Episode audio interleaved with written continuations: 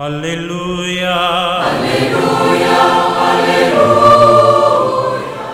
Hola, ¿qué tal queridos amigos? Reciban un gran saludo en este día. Estamos en esta hermosa fiesta de Jesucristo, Rey del Universo.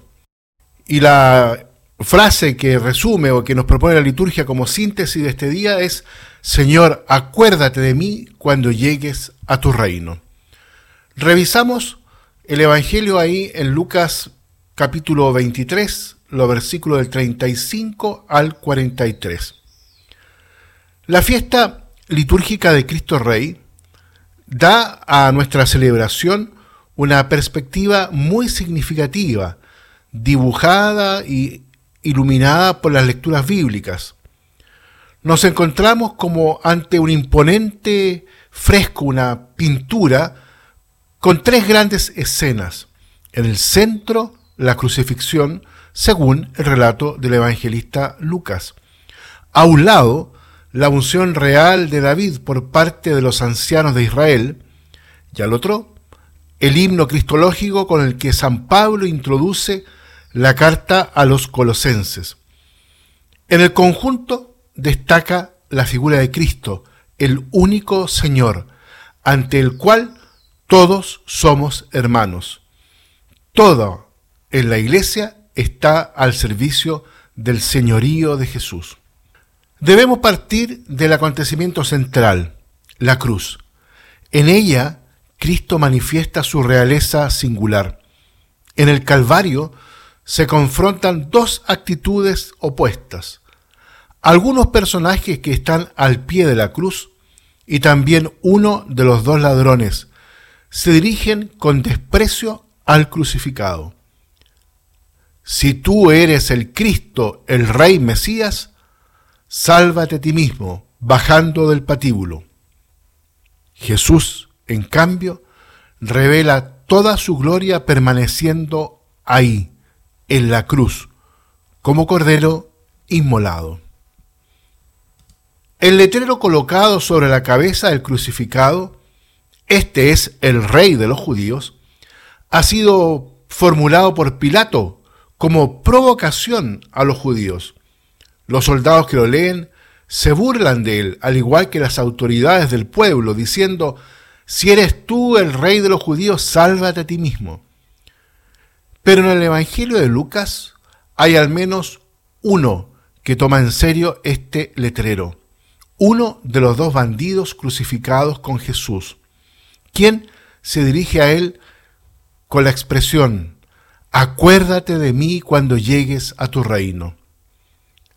La inscripción colocada sobre la cruz indica que el reino de Dios tradicional se entiende aquí por primera vez como un reino de Cristo y que el antiguo Dios es rey de los salmos se transforma ahora en Cristo es rey. Poco importa cómo el buen ladrón se imagina este reinado de Jesús. En todo caso, parece claro que piensa que este rey puede ayudarle a él, un pobre agonizante. Se trata, por así decirlo, del primer grito de la soberanía real de Jesús sobre el mundo entero. La primera lectura recuerda brevemente que David como rey es el antepasado de Jesús.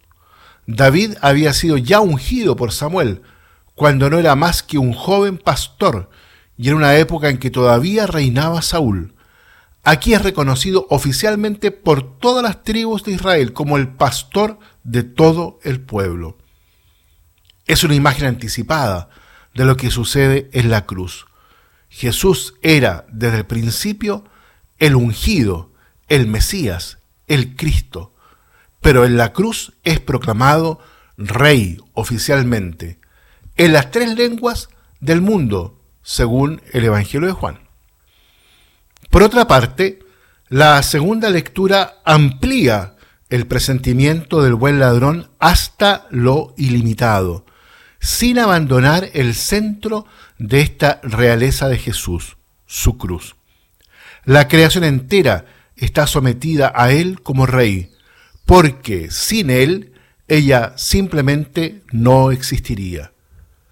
Toda ella se mantiene en él. Más aún, el Padre ha concebido el mundo desde un principio, de modo que debe llegar a convertirse en el reino de su Hijo querido. Y esto, por así decirlo, no a partir de sí mismo, sino expresamente de modo que por Jesús sean reconciliados todos los seres y todos recibamos por Él la redención, el perdón de los pecados. Y de modo que esta paz entre todos los seres, los del cielo y los de la tierra, solo deben fundarse en la sangre de su cruz. Solo en esta entrega suprema, bajo las burlas de judíos y paganos y la huida y la negación cobarde de algunos, se manifestó en el Hijo todo el amor de Dios al mundo, de tal modo que este amor divino en la figura del Hijo puede obtener ahora la soberanía sobre todas las cosas. Muy bien, queridos amigos, los invito entonces para que en este domingo estas lecturas nos inviten a colocar en el centro de nuestra vida, en el centro de nuestras opciones, en el centro de nuestro corazón, a la persona de Jesús, Rey del universo. Que Dios los bendiga a todos y a cada uno. Aleluya. Aleluya. Aleluya.